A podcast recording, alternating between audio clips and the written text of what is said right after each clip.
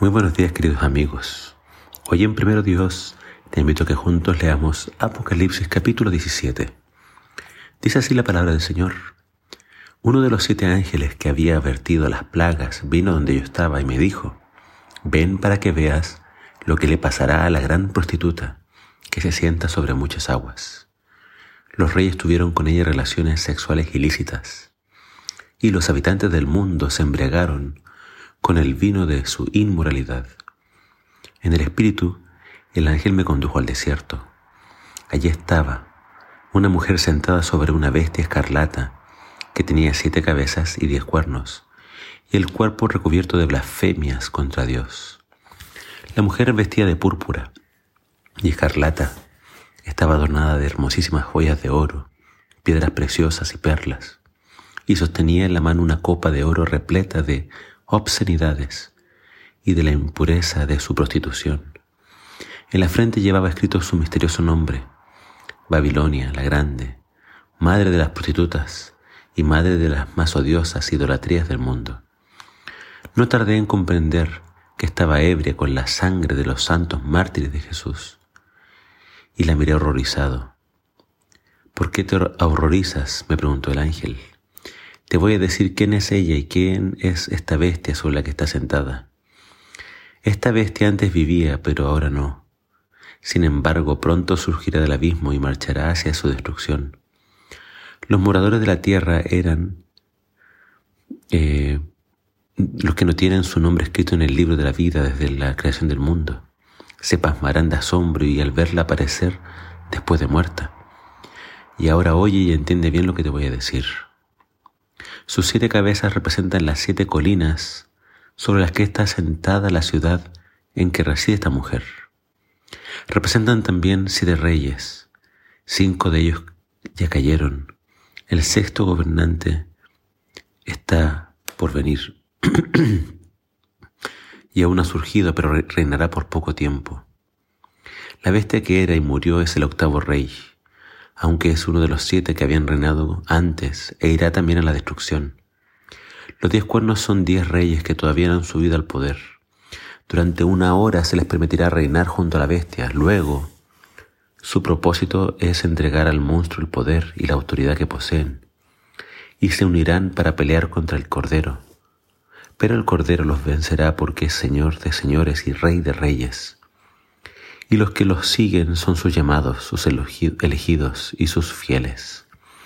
Además, me dijo el ángel, las aguas sobre las que la prostituta está sentada representan pueblos, muchedumbre, naciones y lenguas. La bestia y sus diez cuernos atacarán a la mujer, impulsados por el odio que sienten hacia ella, y la dejarán desnuda y desolada, y la devorarán por fuego entonces Dios les hará concebir un plan con el que se cumplirán los propósitos divinos. Por acuerdo mutuo entregarán a la bestia la autoridad que poseen para gobernar, hasta que se cumplan las palabras de Dios. Y la mujer que has visto representa la gran ciudad que gobierna los reyes de la tierra. A fin de comprender este tema, las profecías repiten sus mensajes una y otra vez para que las podamos entender. Siempre se usan diferentes símbolos para ver un aspecto desde otro punto de vista.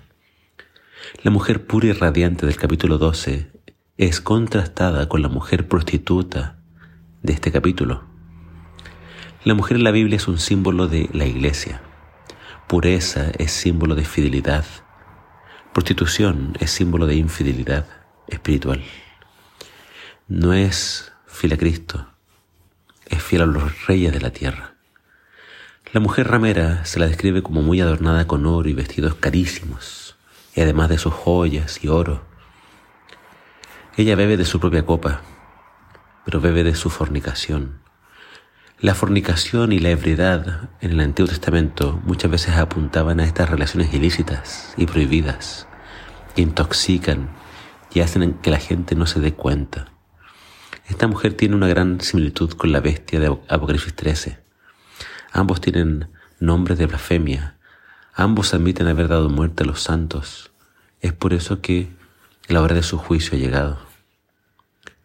Que la mujer esté sentada sobre una bestia nos da una idea muy clara de los acontecimientos finales. Si la mujer representa a la iglesia y la bestia a un poder político y están juntos, es porque en el tiempo del fin van a trabajar juntos. La iglesia usará el poder político una vez más para arremeter contra el remanente fiel. Pero acá se nos menciona de que cuando eso ocurra, Cristo va a aparecer y va a vindicar los suyos. La iglesia usará el poder político para una vez más arremeter contra el remanente fiel. Pero perseguir a los fieles de Cristo es perseguir a Cristo mismo. Y acá se nos presenta a Jesús como Rey de Reyes y Señor de Señores, como el vencedor, como el invencible. Jesús es nuestro Rey de Reyes y Señor de Señores. Mi querido amigo, que esta lectura te lleve a abrir los ojos y darte cuenta de los tiempos que estamos viviendo y de cómo van a acontecer los eventos finales. Que Dios te ayude a estar en el grupo correcto, fiel hasta el final. Que el Señor te bendiga.